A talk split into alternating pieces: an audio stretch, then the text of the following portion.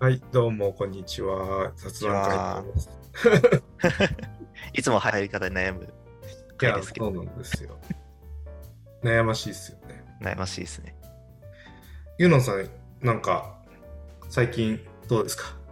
あのですね、僕、昨日、昨日起こったうん超ホットトピックがあるんですけど、おあの、すごい恥ずかしい話なんですけど、昨日なんかプレイステーションネットワークのアカウント乗っ取られたんですよね。え、なんかむ、昔よく聞いた 話。え、そうなんですか？プレイステーションネットワークのアカウント乗っ取られたらどうなるんですか？あのですね、ああのソフソフトが購入できるので、まあ、ソフトを勝手に購入されてダウンロードされちゃうみたいな感じなんですけど、まあ、きあの結論としてはあの、結局そのクレカの最後の、なんていうんですかね、あの3桁のパスコードが分からなくて、あの諦めたっぽいんですけど、なるほど。あのなんで気づいたのかっていう話をすると、まずですね、あの一番最初にこのアカウントにログインしましたってメールがあの来たんですね。うんうんうん。で、その5分後ぐらいに、2段階認証をあの有効化しましたっていうメールが来て、うんで、最後に3つ目に、メールアドレスを変更しましたっていう来て、あ、終わったっていうのが、あのこの7分ぐらいの間に、あの、全部終わっやられてしまって、いや、で、これそれ気づいたのがあの30分後ぐらいで、たまたまメールを開いてたら、そういうのを見つけてしまって、あ、やばいっていうのを、お状態になったっていうところですね。で、これはなんかちょっとどうにかしないとなと思って、うんあの、急いでカスタマーサポートに連絡をして、えーまあ、カスタマーサポートも、まあ、結構なんか慣れた感じで、あ、じゃあもう、あの、メールアドレス変更しますねとか、じゃあ、あの、今度ちゃんとなんか認証、あの、有効化してくださいねみたいな感じで、あの、やって、あ、はいはいすいませんとかっていう 形で終わったんですけど、なんかなんかこのスピード感と、あとはこの、なんだろう、やばい、なんかいろんな ゲーム引き落とされるかもっていう、この恐怖感がああって、なんかものすごいこう緊張感になんか包まれた1時間ぐらいでしたね。そう、ログインもできなくなってたんですよね。そうそうそうです、そうです。うんはい。もう2段階認証も使われちゃってるので、だからまあ結果なんか2段階認証ちゃんとやりましょうって感じなんですけど。難しいっすよね、デジタル。なんかあの、気づ気がついたらなんかずちゃんと有効化するようにはしてるんですけど、なんか昔、なんかそこそこに使ってたアカウントとかだと、えなんかそういうのがああるのをなんか気がつかずに、気がついたら結構そのセキュリティリスクになってるみたいなのはあるなっていうのを感じましたね。で、そこからあ慌てて任天堂の方もあの僕はに有効化しましたけど。そうですよね。むかむか最近だとこう2段階認証というか、オーセンティケーター、二要素認証みたいなことって増えましたけど、なんか昔、それデフォルトにするとか、あるいはパスワードの文字数とかもこのぐらいでいいかみたいなのって結構ありましたもんね。そうですね。そうですねだから結構そこがな、ややこしいっすよね。その、まあ、最近みたいにこう、どんどん、えーパスフレーズじゃない形でログインできるとか、そういうものが増えてくると、あの、いいんでしょうけどね。うん最近だとね、なんかメールアドレス入れただけでもうそのメールアドレスにログインの URL が送られてきて、そこで、あの、えーそこでそのサインインできるみたいなのがあって、なんかそういうのはすごいあー体験いいなみたいな思ったりしますけどね。ああ、電話番号だけとかね。あ、そうそうそうです、そうです。うん確かに。そうっすよね。で、なんかあの、あとはパスフレーズじゃないけど、あの、オーセンティケーターの方が勝手に起動してとか。ああ、そうです、そうです。いやだからそれで言うとそのワンパスワードとかああいう系のパスワード管理アプリとか使ってるんですけどパスワード管理アプリで管理するってこともまた結構めんどくさいからうん。まあこれはいいかみたいになっちゃうとこあるんですよでそうするとまたこれなんだっけみたいな感じになってなんでなんかやたらとパスワード変更を要求してくる前回と同じですみたいな感じのこと言ってあの要求してくるあのサイトあったじゃないですかはいはいはい。ああいうのを使ってると、本当に気が狂いそうになるんですよね。なんでこんなに何度も何度もこんなことしなきゃいけないんだもん。一回やら、で、一回でいいだろうみたいな。なんかあのー銀行とかって、まあ多分セキュリティ、セキュアにするためだとは思うんですけど、あの不思議な仕組みでログインさせるじゃないですか。そうですね、わかります。で、まあ、なんか取引に取引用のワンタイムトークンが必要ですとか、なんかそういうのはまあ、なんとなく想像はつくんですけど、そのなんで ID、パスワードとか、メールアドレス、パスワードでログインさせてくれないのかが、追蔵わからなくて、なんか第2お客様番号と第1お客様番号がとか、な、何第1とか第2みたいな。あとなんか知らない間に振られてる ID とか。で、その、まだ、パーソナルなというか、その、個人用のか、あの、やつだけだったらいいんですけど、あの、会社のとか、僕、まあ、今、ほとんど一人法人でやってると、会社用の、なんか、口座の ID、パスワードとかって、なんか不思議な体系なんですよ。本当にセキュアなのかっていうと、絶対セキュアじゃないだろうみたいな、あの、少ない文字数のやつだったりして、これ、これ何なんだみたいな感じになるんですよね。で、なんか、セキュリティ上仕方ないことだからこうしてますを超えて使いにくいことあるじゃないですか。うんで、ああいうの触ってるたびに、その、最近僕考えるようになってて、この難しさって一体何なんだろうと思うんですよ。何かその UI であったりサービスを触ってみたときに、なぜ難しいと感じるんだろうっていう、その難しさの根源について、なんか日々考えてて。で、なんで難しいサイトと難しくないサイトがあるのかっていうことを考えると、要は、なんか、例えば英語を勉強するのって、韓国語を勉強するのに比べて難しいですよみたいなことを言うことあるじゃないですか。それって、韓国語の語彙とか、韓国語の発音とか、あの、文法体系が日本語に近いから、あの、習得しやすいのに対して、英語は距離があるから、あの、実はその体系が違うから勉強するのが難しいみたいなことで、あの、えー説明されたりすると思うんですけど、あの難しいっていう概念と、実はそのサイトの難しいって概念は近いんだろうと思ってるんですね。えとーというのは、何かサイトを使うときに、我々の中で一回メンタルモデルとして、このようなものであろうというのを、どこかからかインストールされたものを借用して使うんだと思うんですよ。EC サイトがあったら、他の EC サイトと同じであろうと思うから、ID、パスワードを発行して、住所を入力し、えークレジットカード番号を入力し、カートに入れて購入するっていうプロセスを想像できるので、このメンタルモデルを保有しているから、他の EC サイトに行った時に、基本的には難しいと思わずに使えるんだけれども、このメンタルモデルを壊してくる EC サイトがあった時に、その、え、なんでってなるんだと思うんですね。例えば、クレジットカード決済ができないから、後から送ってきたリンクに踏んで、あのなんか別のクレジットカード決済会社のページに行って決済してくださいって書いてあるあの EC サイトとかってあるんですよ。普通はその現金振り込みにしてくださいみたいな。だから多分あの田舎の方のから生牡蠣購入するとかやるとああるんですけど、でな何それみたいな。振り込むって何みたいな。振り込むのみたいな。今 EC じゃないのみたいな。で、え e コマース使えないんですかって言ったら、えあ、今からあの電話がかかってくるんで、この電話にクレジットカード番号を入力してもらっていいですかっていうやつ来るの分かります？怖い、怖いですね。怖いじゃないですか、それ。うんあるんですけど、な、なんだそれって思うじゃないですか。で、こういう、なんだそれっていうものに出くわしたときに、な、む、難しいなと思うと思うんですね。つまり、その、例えば、あの、よく例に出すのは、住所を入力するって、僕らの感覚だと、住所って、その、一続きの文字列だから、この一続きの文字列、一個入力、コピーペーストで入力したら終わりでいいじゃんと思うわけですよ。なんだけど、なんか3段階ぐらいに分けられて入力したり、4段階に分けられて入力させられたりするじゃないですか。その、何県、何市、えーこう、番地で、じゅあの住宅の、名前みたいなのを分けて入力するじゃないですか。あれ、分けない方が絶対簡単だと思うんですけど、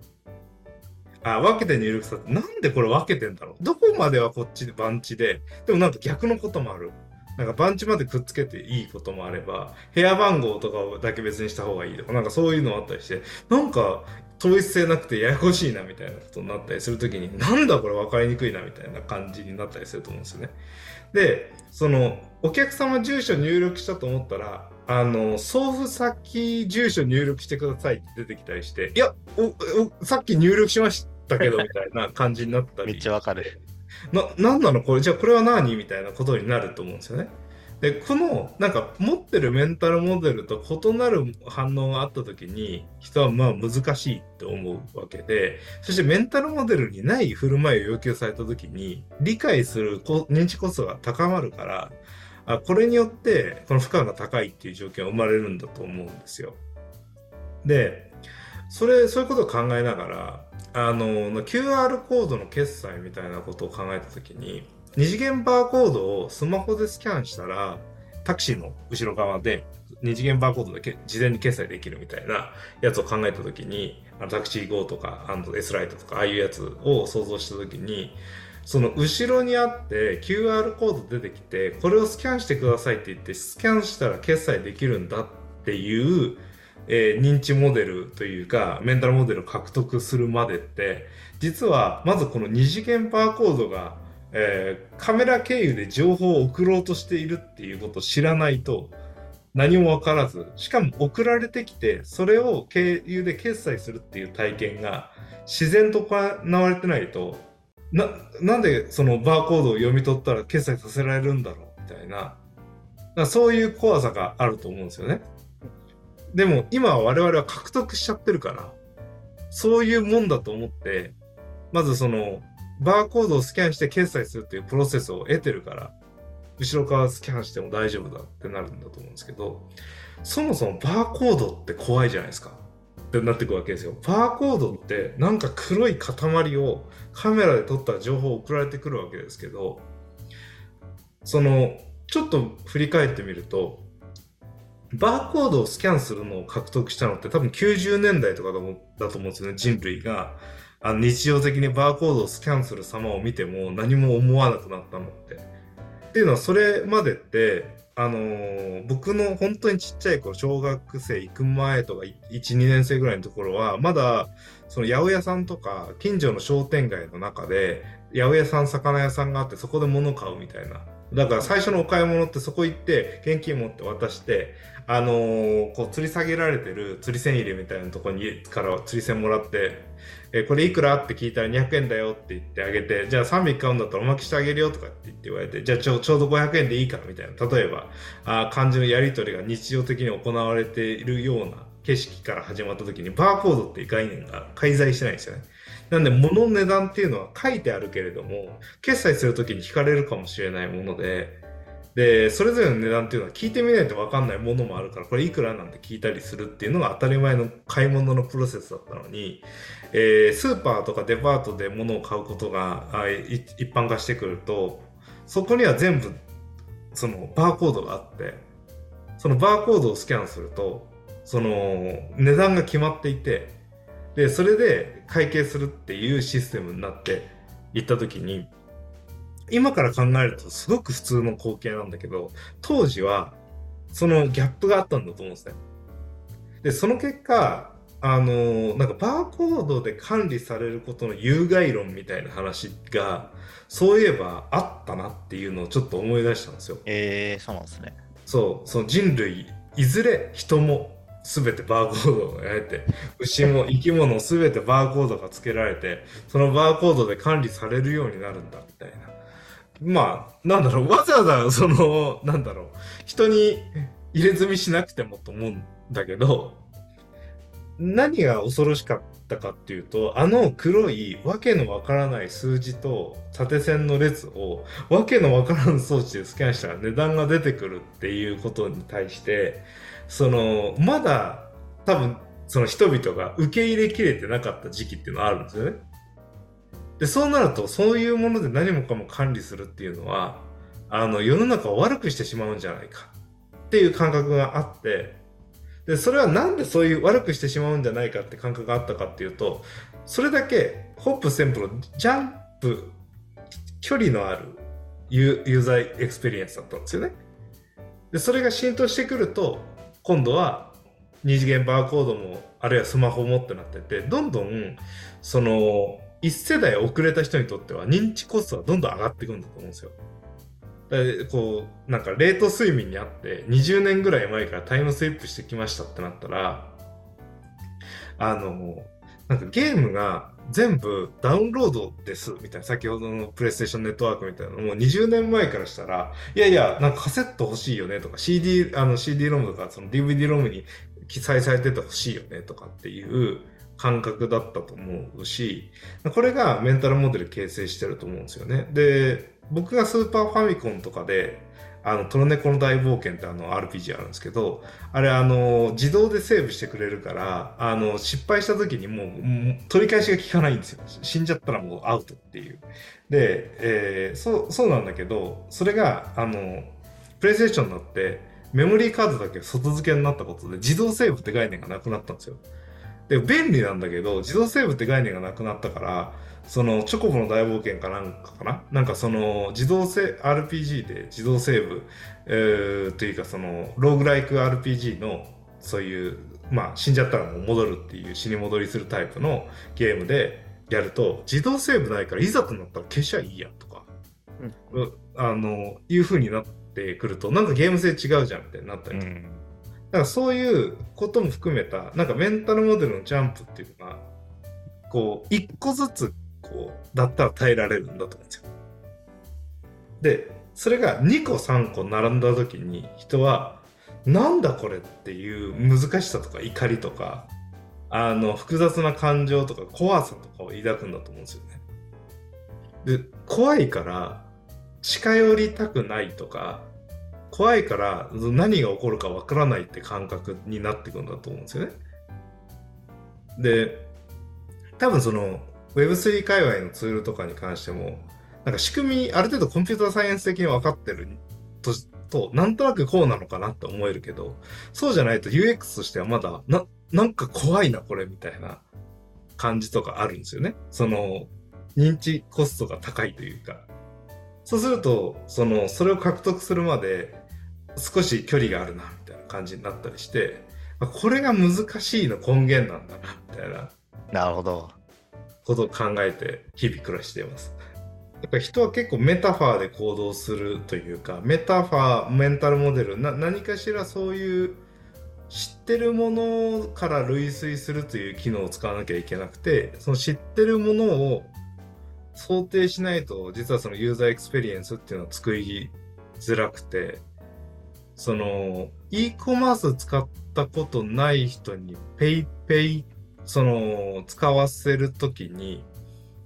絶対的な恐怖がありそうかな。とか。なんかそういえば、あの、なんか最近割とクレカとかも、あの、タッチで OK とか、うんうん、まあその前も Apple Pay とかでもできるようになってはいましたけども、あれってなんか日本人の中でその Suica で結構慣れてたから、うん、あれああいうことに対してその抵抗感がなかったっていうのはあるかもしれないですよね。そうですね。いや、なんか、全然違うけど、あの、クレカのタッチ決済あまりさせてくんないですよね。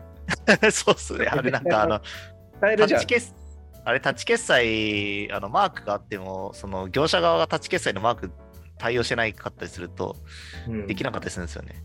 タッチ決済してくださいって言って、あの、まあ、できませんって言われることもあるんだけど、してくださいって言わないと基本的には突っ込んでやるじゃないですか。はいはいはい。だから、あれもなんかまだその慣れてないっていうのもあるし、それで失敗したらどうしようみたいなのもあるんだと思うんですよね。はいタッチ決済慣れるとあのピンコード入れる必要もないので結構楽でいいですよね。いやそうなんですよ。タッチ決済でいいじゃんって思うんですけどね。うん。うん。マ浸透もうちょいしてもらいたい感じありますよね。いや、ほんとほんと。結構でも、あの、会社によってはね、あの、立ち決済したら、そのポイントがたくさんつきますよみたいな言ってたりとかありますよね。うんうん、そうっすよね。だからなんか、で、まあ今は決済をするという動作が存在するじゃないですか。スキャンするもそうだし、見せてもそうだし、タッチするも。でも Amazon Go みたいな感じのことが発展してって、もう顔で、顔ペイされちゃうと、そのどこかで払ったという行動を取るという証跡が残るんであれば、クレジット可能であるっていう風になっちゃえば、顔ペイ的なこともできるわけですよね。いや、アマゾン、アマゾン GO をこの間、何年か前に使ってみましたけど、怖いですよね、そういう意味ではね。なんか、いや、そうなんですよね。満足万万引きしてる気分にななりながら買い物をするっていうのは、なんか、なんか買い物楽しめてんのかなみたいな。いや、そうなんですよね。だから、この万引きと区別がなくなるっていうことの恐怖感みたいなことっていうのも、その認知負荷だと思うんですよね。なんで体験が進捗しても、一定その認知負荷高まる部分があると思うんです。で、で、その感覚で、例えばね、Amazon Go で育った、Amazon Go ばっかりある国の人が、なんか全然そういうのがない島にやってきたら、万引きしちゃいますよね、多分ね。お前何やってんだって言って万引き、万引き犯扱いされちゃうわけじゃないですか。えー、みたいなことになるよ。そういえば、なんかあの、台湾で僕よく仕事で行くことがあったんですけど、うんうん台湾で、まあ、いろいろこう飲みに行ったりとかするじゃないですか、こう居酒居酒屋的なところに行って。で、台湾でなんかビール追加で飲むときって勝手に冷蔵庫から出すって飲むんですよね。うんうんうんうんうん。で、その店員が最後にその空いてる瓶瓶ビールの数を数えて、こう、金額を決めるっていうところなんですけど、なんかこれってなんか知らないと、なんか結構ドキドキしちゃいますよね。その確かになんか冷冷蔵庫から勝手に取っていいのみたいな。確かに。そうですよね。そう,、まあ、そう考えてみると、回転寿司だって、その最初システムが理解できるまでは勝手に取ってるようなもんですもんね。あ、確かに。同じですね。だからなんかそういう、その、こう、未知のシステムに出会った時に、る類推できるものの少なさとか、裏切られたって感じがあると、やっぱ辛いんだろうな。これで別の、そんなもんかなと思って勝手に開けてたらめっちゃ怒られたら、えど、どこで判断したらいいのってなるじゃないですか。確かに。なんか、それで言うと、あの、僕、バス、飛ばすは、なんか、前から乗って、その場で決済して、定額料金で、で勝手に出てくるスタイルじゃないですか。だけど、地方のバスとかって、あそうじゃなくて、後ろから乗って、なんか、半券みたいなのもらって、半券を出るときに、どこどこから乗ったよの証明として、一緒にお金払うっていうシステムだったりするじゃないですか。とか、あの、逆に、後ろ乗りで事前決済もあれば、その、後ろ乗り、後決済なんだけど、スイカとかそういうのでできるとか、まあいいろいろあると思うんですけど、あれ、統一されてなさすぎて、なんか旅行行った時にバスに乗るのを、なんか一瞬恐怖感じることないですか？ああ。なんか行き先もあの正しいのか分かんないしっていうのがいや、そうなんですよ、そうなんですよ。追加で。うん。なんか昔、オランダでトラムとか乗った時って、なんかこう回数券がバーってこう連なってるやつに、うんうんなんかこう、もも買っておかなきゃいけないんですけど、それを買って、あの一番最初のその入り口で、なんかそのガチャンってこう、なんかこう、ハンコみたいなのを押してくれる人がいて、うんうんうんで、その人に押してもらって、なんかどこまで乗ったみたいなのをこうポイントつけるんですよ。で、その時にどこまで降りるっていうのを言わなきゃいけないんですよね。えーなんかそういうなんかルールが決まってるので、なんかそういうのを把握してないと分かんないですけど、なんかその何年後かに、そのもう一回オランダ行ったら、今度は全部そのスイカ的なものになってて、うん。あのそれはなんかすごい便利でいいなみたいになったんですけど、なんかスイカ的なものになったら、もうなんか都内と別にそんな変わんないので、うんうんあの分かりやすいんですけど、その回数券はなんか、この回数券な、このすなんか3ポイント使うのか4ポイント使うのか、これ行き先までちゃんとこの回数券あるんだろうかみたいなドキドキしながら乗るっていうのをやってましたね。いや、そうっすよね。いや、なんかあの、そういうローカルルール系のやつって、出たとこ勝負で行くのか、なんか事前に調べるのかっていうと、僕はなんか人についてって、もう教えてもらおうかなぐらいのスタンスでいるから、一人でやんなきゃいけない時にちょっとびっくりするんですけど、どどうしてるんですか、皆さん？なんか、オランダはこういう風なバスかみたいな感じなんですか？ああ、いやでもそれはなんかもう結構ガイドブック見て学びましたね、やっぱり。ね、ん知らない土地に行くときはやっぱりガイドブックはそういう意味では結構有効ですよね。うん。土地のその土地の文化とか、なんか理解しないと、うん。どうしてもこう、オランダもそうだったし、なんかベルギーとかだったかな、ベルギーとかは入り口も出口も特に誰もチェックしないんですけど、うんうん。あのこう改札とか別にないんですけど、切符を買うことはマストなんですけど、うんあの最悪なんかただ乗りもできちゃうけど、たまーにその警察官が一斉に入ってきて、うん。なんかうん取り締まって、あの切符持ってない人は、なんかその場でものすごい高い金額を払わなきゃいけないみたいな、うん。だったりするけどでそういうのって、なんかその知らないと、なんかみんな別にただ乗りしてるからいいや、ただ乗りしちゃえみたいな。やっちゃいかねないですよね。うんそういうのはやっぱりこう学んでおかないとうん。うん。難しいです。、その世の中の仕組みがよくわかんないっすよね。なんか、あの、いや、僕、最初にクレジットカードとか小切手みたいな仕組みがさ、どう動いてるか聞いたとき驚愕して、そんなセキュアじゃない仕組みなのって思ったんですよ。ああ、小切手の仕組み、僕よく考えたら全然知らないですね。小切手は結局その払ったよっていう手形を銀行に持ってくと現金に交換してくれるんだけど口座に現金があるかどうかわかんないみたいな。でそこの証書ではあるんだけど証書が本物かどうかはまあ証書として反抗してあるなとか偽造されててもまあ偽造されてるますねって言われるだけであそうですかみたいな感じで大きなまあ確かに反抗してある書類があってサインもしてあったらって思うもののどうやってその場で偽造されてないと判別するのとかもうまあ信用の問題なんですよねだからその身なりであるとかなんとかそういうことも含めてとかだからその仕組みをそのままデジタル的にしたものが最初のクレジットカードだったから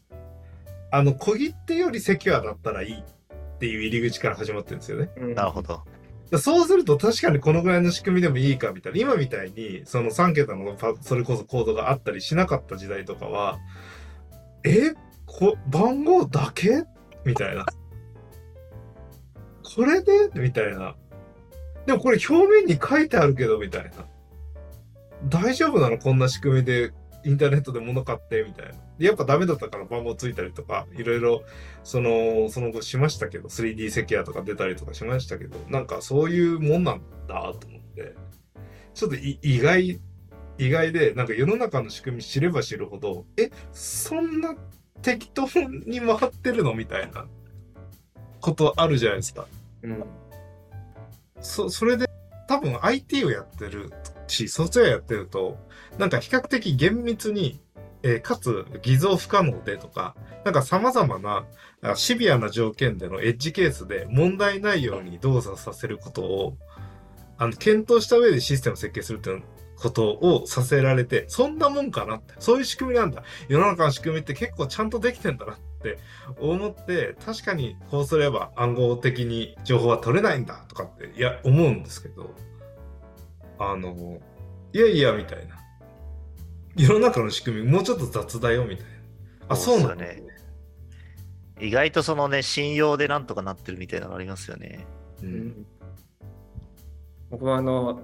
ライブ行った時の一斉退場みたいなあたりとかで一斉退場始まる前に駆け出して あの帰ってる人とか見るとあなんかそれもありなんだみたいなあの あ